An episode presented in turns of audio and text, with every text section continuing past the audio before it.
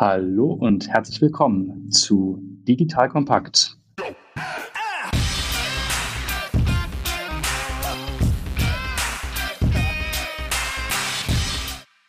Mein Name ist Patrick Pfeffer und ich freue mich heute auf ein spannendes Gespräch mit Professor Erich Reinhardt. Warum haben wir uns dem Thema Healthcare und Life Sciences äh, gewidmet? Nun ja, es ist nicht nur aufgrund der aktuellen Zeit, in der wir uns befinden, eine der Themen, die die Menschheit bewegt. Äh, wir sind aber auch aufgrund der Digitalisierung der festen Überzeugung, dass wir den Sektor Gesundheit in zehn Jahren nicht wiedererkennen werden. Das heißt, wir werden dort wahnsinnig vieles an neuen Technologien sehen. Wir werden neue Unternehmen sehen, die sich heute formieren und in zehn Jahren tatsächlich zu großen Industriekonzernen heranwachsen.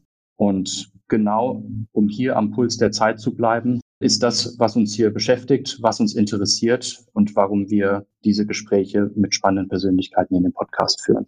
So, jetzt aber mal genug der Vorstellung meinerseits. Ich möchte an dieser Stelle Erich Reinhardt begrüßen. Herzlich willkommen in unserem Podcast. Herzlich willkommen in unserer Gesprächsrunde hier. Ich würde sehr gerne jetzt das Wort an Sie übergeben, um sich dem Publikum mal kurz vorzustellen. Ja, schönen guten Tag, Herr Pfeffer. Vielen Dank. Mein Name ist Erich Reinhardt. Ich bin von der Ausbildung her Elektroingenieur, habe zu Beginn meiner Karriere einige Jahre als Wissenschaftler an der Universität Stuttgart gearbeitet, ging dann in die Industrie zu Siemens Medizintechnik, wie der Teil damals hieß, hatte verschiedene Funktionen aufgebaut, dann das Geschäftsgebiet Magnetresonanz, war für einige Jahre CEO der Siemens-Tochter in Indien, habe also in anderen Kulturkreisen gelebt und gearbeitet mit meiner Familie und dann von 1994 bis 2008 die Siemens Medizintechnik Sparte, Siemens Medical Solution oder Siemens Healthcare als CEO geleitet und war im Vorstand der Siemens AG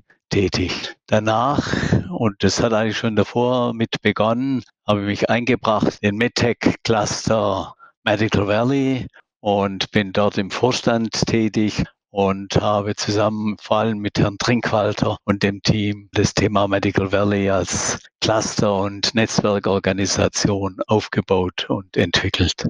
Ja, das klingt ja wirklich nach äh, einigen sehr prägenden Stationen. Erklären Sie uns doch bitte mal, was ist eine Clusterorganisation im Bereich Medizintechnik oder in anderen Worten, was macht das Medical Valley genau? Kurz gesagt, versucht das Medical Valley die Spieler zu verbinden, die erforderlich sind, dass Innovationen für Gesundheit gelingen. Das ist einmal das Hauptthema. Und das bedeutet, dass wir einmal die Wissenschaftler zusammenbringen, verschiedene Industrien. Es ist ja wichtig, Cross-Industry hier anzusetzen. Und das heißt nicht nur verschiedene MedTech-Unternehmen, sondern kommt natürlich Healthcare IT, Pharma, die Spieleindustrie, die Versicherungsindustrie, aber auch Sportsindustrie eine große Rolle, die zu verbinden. Darüber hinaus sind natürlich für solche Innovationen ganz entscheidend auch die Spieler wie sagen wir, die äh, Politik mit einzubinden, dann die ganzen Fragen der Regulatorik. Was muss geschehen, dass die Produkte zugelassen werden? Und das Ganze soll natürlich schnell geschehen, weil der Wettbewerbsvorteil besteht darin,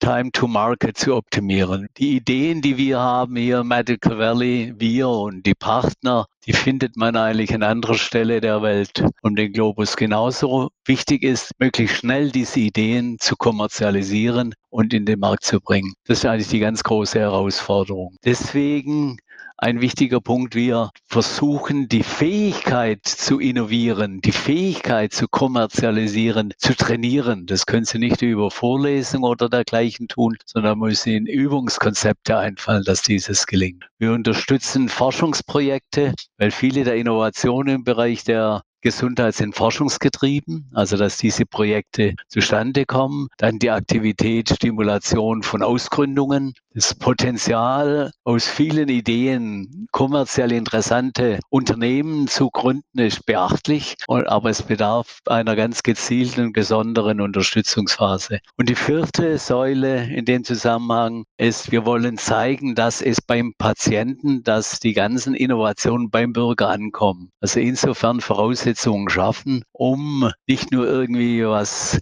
zu entwickeln, sondern auch zu zeigen, es kommt in der Versorgung an, es funktioniert in der Versorgung und trägt dazu bei, dass die Qualität der Gesundheitsversorgung im Interesse der Bürger, der Patienten besser wird.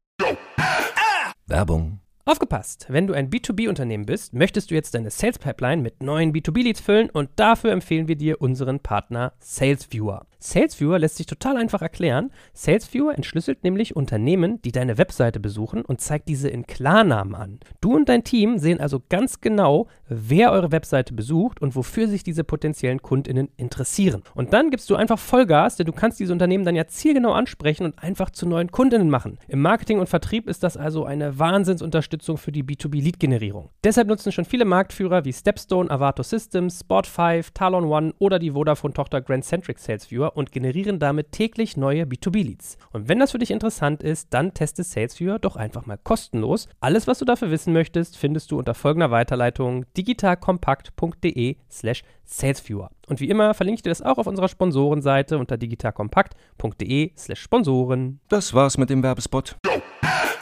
Wie ist so der Übergang zwischen Corporate Life und Medical Valley damals abgelaufen?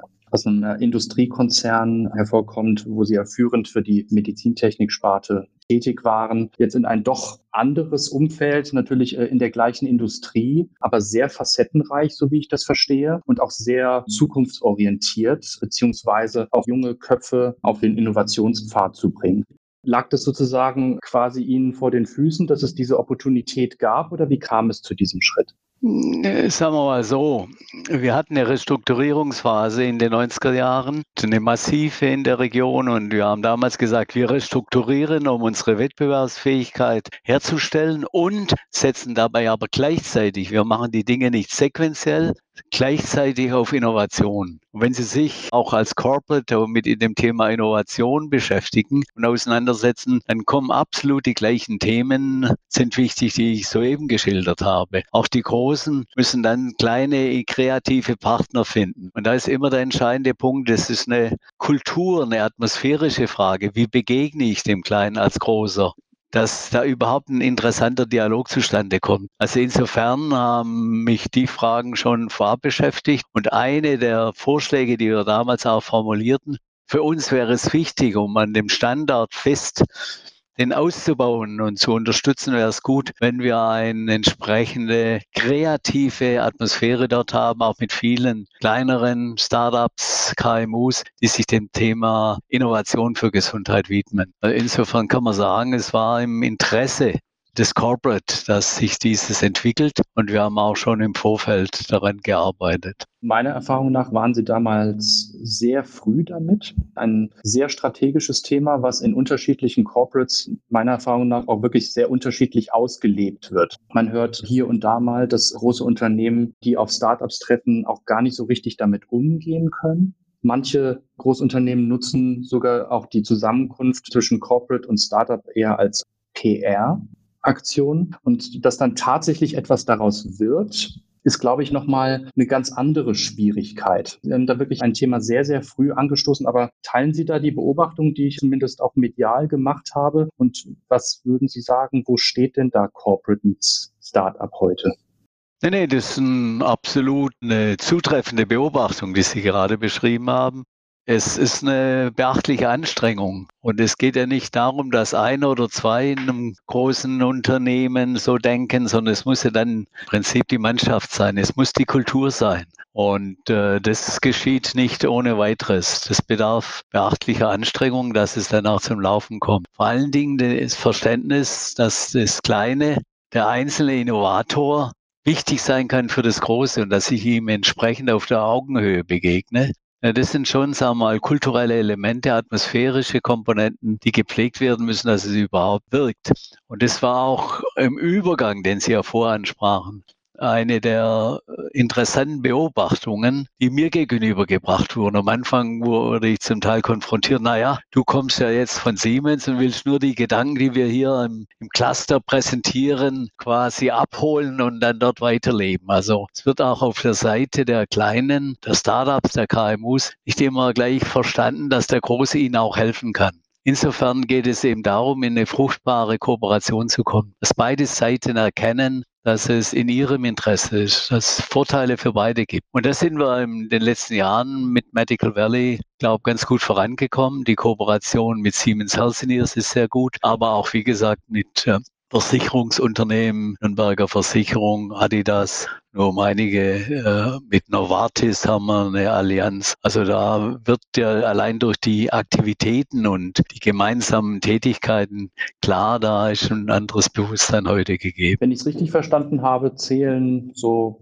KPIs wie zum Beispiel das Thema Time to Market, aber auch wirklich auf einem anderen Level das Thema Anzahl an Gründungen. Können Sie uns da mal so ein Gespür dafür geben, welchen Beitrag Medical Valley in diesem Bereich tatsächlich leistet? Also ich stimme Ihnen zu, das wären der wichtigste KPI für uns ist eigentlich, dass Unternehmen mit beachtlichen Umsatzaktivitäten entstehen. Wenn ich sage, der Digital Health Markt hat 200 Milliarden demnächst an Marktgröße, dann müssten Milliardenbeträge hier eigentlich sich abzeichnen. Und äh, da sind wir derzeitig sicher nicht in der Lage, dieses eindeutig zu belegen, zu zeigen. Persönlich bin ich aber fest davon überzeugt, dass es in die Richtung gehen muss. Und wir versuchen, die Dinge so einzuleiten, dass es auch geschehen kann. Anzahl der Startups, da müsste jetzt Herrn Trinkwalder fragen. Die Zahlen stehen jetzt bei uns nicht so direkt im Vordergrund. Ich weiß es einfach spontan, ist nicht zu berichten. Auch nicht ganz einfach die Verfolgung der Unternehmen, wenn sie mal gegründet sind. Wie geht's weiter? Das sind sicher noch äh, Aufgaben, die wir auch im Sinne von Erfolgsgeschichten weiter bearbeiten wollen. Sie haben auch gerade die Fähigkeit zu innovieren angesprochen und auch das Ganze tatsächlich zu trainieren. Wie schlagen wir uns denn jetzt mal aus einer deutschen Perspektive heraus? Wie unternehmerisch sind wir denn eigentlich?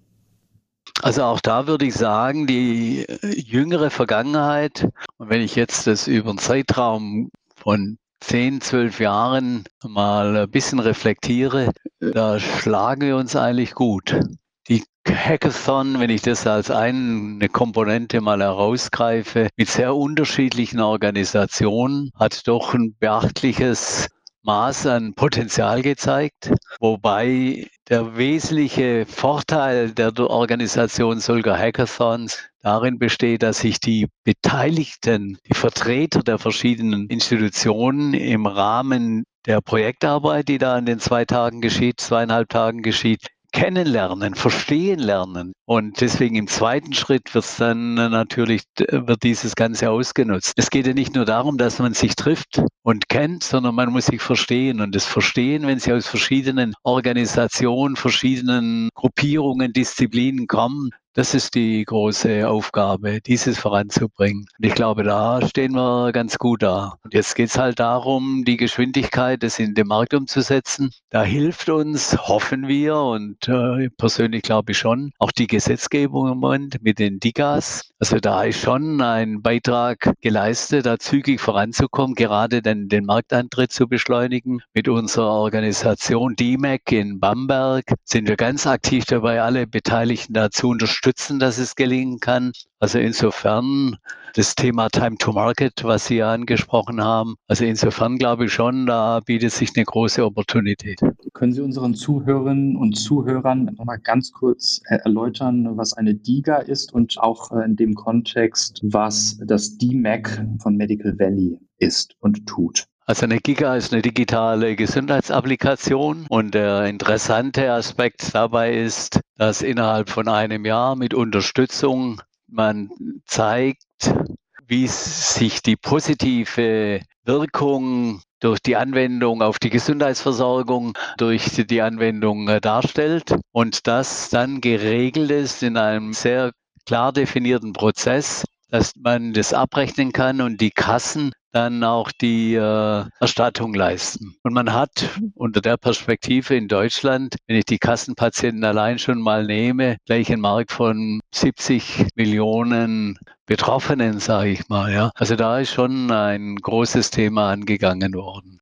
Die DMAC-Organisation in Bamberg, die versucht jetzt, die Unternehmen zu begleiten. Was muss sie tun, dass sie all die Bedingungen erfüllen, um die Zulassung zu bekommen, dass sie unterstützt werden sammeln eigene Erfahrungen an dieser Stelle und ist ein Teil unserer Aktivität, dass wir zeigen wollen, dass es beim Bürger ankommt, dass es beim Patienten ankommt, dass es dort wirkt. Da bedarf es vieler verschiedener Kompetenzen, um sowas umzusetzen, aber die sind ganz gut unterwegs. Also meiner Meinung nach ein unglaublich gutes Timing für das Thema Digital Health und tatsächlich und erfreulicherweise jetzt aus deutscher Sicht gesprochen, ja, haben wir es tatsächlich mal mit einem First Mover Advantage hier zu tun, dass wir, ich sag mal, mit der Erschließung für die Applikation der Regelversorgung, dass wir da immense Marktpotenziale damit von heute auf morgen haben. Also ein unglaublich gutes Timing, auch mal wirklich starkes Signal von Deutschland auch an Europa. Wie blicken Sie denn jetzt mal über den deutschen Tellerrand hinausgeschaut auf das europäische Level, aber auch auf das Level Europa im Vergleich zu den USA und zu Asien und dort insbesondere China. Kann uns jetzt so etwas wie die Regelversorgung für digitale Applikationen, kann uns das so einen Boost verschaffen, dass wir es im globalen Wettbewerb auch gegen andere Regionen der Welt schaffen können oder ist da noch nicht zu Ende gedacht worden? Also kurz äh, geantwortet ist ein Riesenvorteil, der sich daraus ergibt. Allein aus der Tatsache, dass natürlich auch Startups, KMUs in anderen Teilen der Welt dieses wissen und sagen, ich nutze die Situation in Deutschland, um hier Markterfahrung zu sammeln. Also wir werden damit attraktiv für andere, was natürlich auch schon mal ein äh, gutes Zeichen ist. Die Frage, die Sie stellen, Europa, USA, Asien, meine das Schöne an viel, an fast an allen, eigentlich an allen Innovationen für Gesundheit ist, wenn es in Deutschland funktioniert, funktioniert es weltweit. Weil das Interesse der Menschen ist überall das Gleiche, gesund zu bleiben, gesund zu werden oder der chronisch Kranke in stabilere Zustände zu kommen. Wenn ich dazu Beiträge leiste, dann haben eigentlich alle Menschen Interesse davon zu partizipieren. Und es ist unabhängig von der Art, wie die Gesundheitsversorgung organisiert ist. Also aus der Perspektive kann man sagen, es ist natürlich gleich ein globales Geschäft und ich habe eine Idee, die ich globalisieren kann. Die Unterschiedlichkeit der Systeme stellt natürlich eine Herausforderung dar. Und daran muss man arbeiten, wie man jetzt einmal dann Zugang findet. Aber auch hier, wenn sich die weltweiten Entwicklungen stabilisieren, outcome-orientierte Erstattung der Leistung, dann führt es ja unmittelbar wieder auf das zurück, was ich sagte. Wenn die Qualität der Versorgung besser wird, das ist der Outcome, dann äh, müssen da Wege gefunden werden, dass das weltweit entsprechend honoriert wird. Unabhängig, wie das System vielleicht im Einzelnen organisiert ist. Auf der europäischen Politik ist Gesundheit kein europäisches Thema. Die Versorgung ist sehr unterschiedlich organisiert. Also hier bedarf es sicher auch der Interaktion zwischen den verschiedenen Spielern, um sagen wir, auf europäischer Ebene voranzukommen. Der europäische Markt ist groß. Also auch das interessante Perspektive, wenn die Forschung zusammenarbeitet, die Unternehmen, die hier angesiedelt sind, zusammenarbeiten, dann kann da schon was Zusätzliches daraus werden. Asien war Ihre Frage. Ich sage es manchmal so etwas flapsig. An China geht nichts vorbei, wenn Sie die Anzahl der Menschen zählen und die Dynamik, die auch in dem Markt herrscht. Also das sollte man ernst nehmen, mit kooperieren und auch versuchen, dort den Fuß zu fassen. Und zwar jetzt nicht nur, dass man importiert oder exportiert von hier nach dort, sondern auch die kreative Power, die dort sich entwickelt, die mit einzubinden und davon auch zu partizipieren. Sie haben ja eine Station in Indien verbracht, hatten Sie eingangs erwähnt. Wie blicken Sie auf diesen Markt und auf die Chancen für Indien in unserer Industrie? Ja, also Indien, da kann ich gerne viel drüber reden. Die Inder liegen mir am Herzen. Da habe ich viel Sympathie dafür. Ist natürlich eine, auch aufgrund des kontinuierlichen Wachstums der Bevölkerung, hat die Volkswirtschaft große, unmittelbar große, beachtliche Herausforderungen aber ein sehr kreatives Potenzial.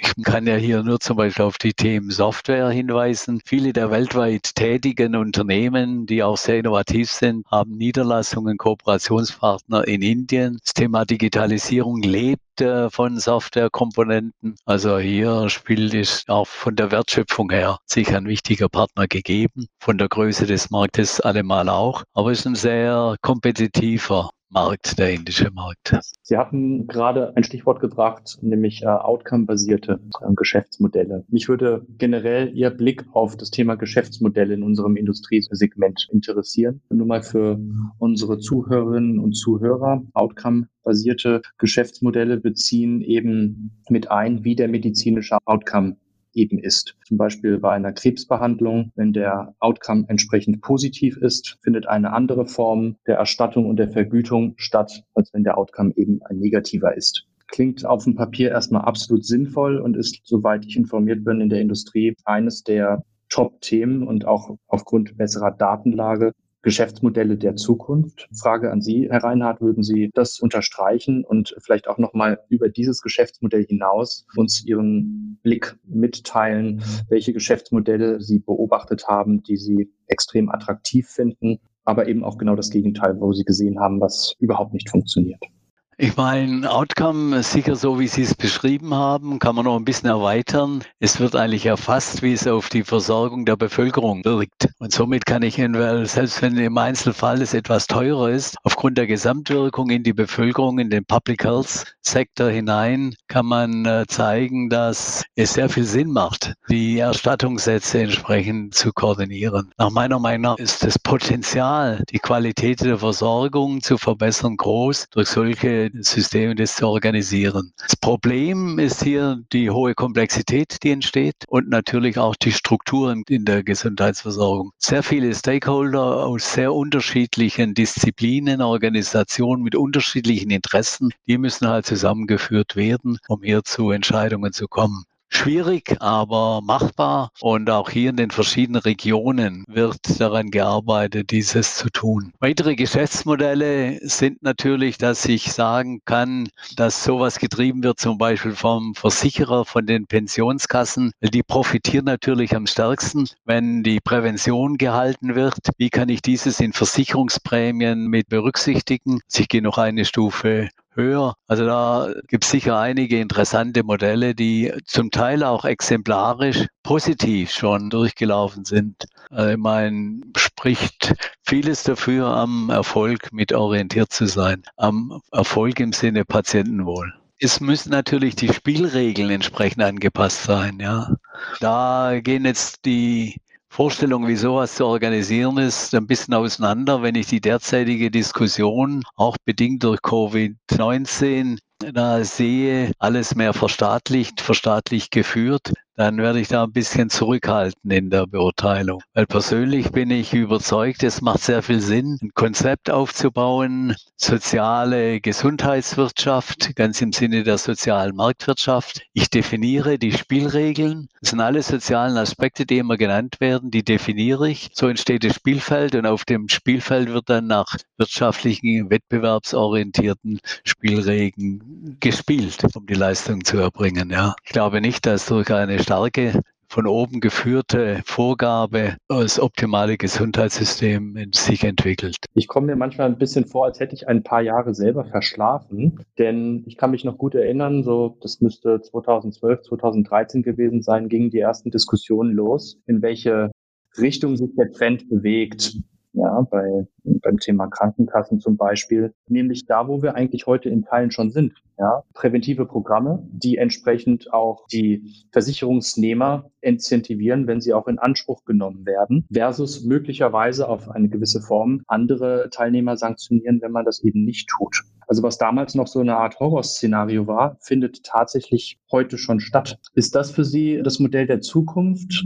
Ist das in Anführungszeichen sozial gerecht? Und kriegen wir das, ich sag mal, mit den Spielregeln, die wir in Teilen vielleicht sogar noch definieren müssen, kriegen wir das als Menschheit hin, Ihrer Meinung nach? Das mag von Kulturkreis zu Kulturkreis etwas anders ausgestaltet werden, weil sie müssen natürlich die Menschen schon äh, mitnehmen. Und wie Sie sagen, das muss in den Spielregeln, wird dieses reflektiert, ob ich das möchte und ob ich es nicht möchte. Mit den auch damit verbundenen sagen wir, Vor- und Nachteilen, die sich ergeben und was man sich gut vorstellen kann, wenn das in unterschiedlichen Regionen ein bisschen unterschiedlich gelebt wird, kann man auch voneinander lernen und über, im evolutionären Sinne dann so Systeme entwickeln. Noch Gedanken, die wir früher schon in der Entwicklung von Modellregionen formuliert haben, wie man also Strukturinnovation, so kann man es, wenn man es ein bisschen abstrakt formuliert, Struktur der Gesundheitssysteme, es bedarf der Innovation der Strukturen. Wie kann man die entwickeln, um da zu den erfolgreichen Strukturen zu kommen oder besseren Strukturen zu kommen? Zum Schluss unseres Gesprächs würde mich noch Ihr Blick auf das Thema Trends interessieren. Durch das Medical Valley und Ihre Tätigkeit dort haben Sie sicherlich einen sehr breiten Blick auf medizinische Themen aus dem Bereich Medizintechnik, digitale Gesundheit. Wir haben über outcome-basierte Geschäftsmodelle gesprochen. Wir haben auch gerade eben über Prävention gesprochen. Was sind für Sie wirklich die Themen der nächsten Jahre im Bereich der Gesundheit? Also dem Thema haben wir uns versucht zu nähern und es zu beschreiben. Da gibt es jetzt verschiedene Ansätze. Man kann natürlich eine Vielzahl von einzelnen Technologien und Sektoren nennen. Künstliche Intelligenz, Big Data wird eine Schlüsseltechnologie sein. Sensorik, ein absolut wichtiges Technologiefeld mit unglaublichen Entwicklungen auf der Performance-Seite, die zu unterschiedlichsten Dingen beisteuern. Also da könnte man jetzt drüber sprechen und einzelne Anwendungen herausgreifen. Wir haben es dann versucht, mehr zu sagen, wenn ich all die Technologien ein bisschen verstehe, wo geht's denn hin? Was bedeutet das für den Bürger? Und da haben wir zehn Trends eigentlich definiert. Das erste ist sicher, wir leben länger, wir leben länger gesund. Man wird in der Lage sein, Krankheiten früher zu erkennen. Und da gibt es jetzt wieder viele der Technologien, die ich schon eben angesprochen habe, passen dann dazu. Das kann man natürlich ausarbeiten. Der chronisch Kranke wird in stabileren Verhältnissen leben. Es wird für ihn angenehmer werden, kontrollierter werden. Da spricht vieles dazu. Der Dialog zwischen Patient, zwischen Bürger und Mediziner, Arzt, Versorger wird sich ändern, fundamental, auch ändern das persönliche Gespräch bleibt erhalten. Es wird ja immer so dargestellt, es wird ersetzt. Nein, es wird ergänzt, es wird verstärkt durch Online-Dialoge, durch Coach-Funktionen, durch Möglichkeiten eines Feedbacks über Messungen, die übertragen werden. Also hier eine große Möglichkeit auch für eine Population in ländlichen Gegenden, äh, die da besseren Zugang für die Gesundheitssysteme über solche Dialogformen bekommen. Ein Punkt, der häufig vergessen wird, die Innovation hilft, nicht nur die Qualität der Versorgung zu verbessern, sondern sie hilft auch und macht große Beiträge, die Versorgung effizienter zu machen. Das heißt, Innovation leistet Beiträge zur Finanzierbarkeit der Gesundheitssysteme. Dass die Gesundheitssysteme finanzierbar bleiben, ist ja nicht so, dass Innovation alles teurer macht. Im Gegenteil, sie kann helfen, wenn ich es konsequent und richtig umsetze, einen Beitrag zur Finanzierbarkeit der Systeme zu leisten. Eine große Sorge, auch in Deutschland können wir uns Gesundheit noch leisten, laufen wir eine Zweiklassengesellschaft. Also da wird sicher sehr viel äh, passieren. Und dann keine Frage, die Gesundheit ist ein ganz großer Wirtschaftsfaktor und äh, schafft viele hochinteressante Arbeitsplätze in den verschiedenen Bereichen, auch neue Arbeitsplätze. Auch dieses äh, muss man sehen. Künstliche Intelligenz, Big Data wird die Arbeit der Versorgung unterstützen und ist eindeutig eine Schlüsseltechnologie. Und wie gesagt, auf der Modellseite, Systemseite glaube ich, dass das Thema outcome-orientierte Gesundheitsversorgung dann auch die Strukturinnovation in den Gesundheitssystemen voranbringen wird. Was kann es Besseres zum Schluss geben als schon fast eine Art Strategic Framework an alle potenziellen Gründerinnen und Gründer da draußen, die im Bereich Gesundheit demnächst etwas starten wollen, ihr braucht euch eigentlich nur an diesem Zehn-Punkte-Plan orientieren und wisst schon, dass ihr damit eins der Trendthemen der Zukunft der Medizin getroffen habt. In diesem Sinne möchte ich mich bei Ihnen, Herr Reinhardt, herzlich für das Gespräch und Ihre Zeit bedanken. Spannende Einblicke in die Zukunft der Medizin und unsere Wege werden sich sicherlich bald wieder kreuzen. Bis dahin alles Gute für Sie. Vielen Dank. Ich freue mich drauf. Vielen Dank. Alles Gute. Unterstützen Sie uns weiterhin.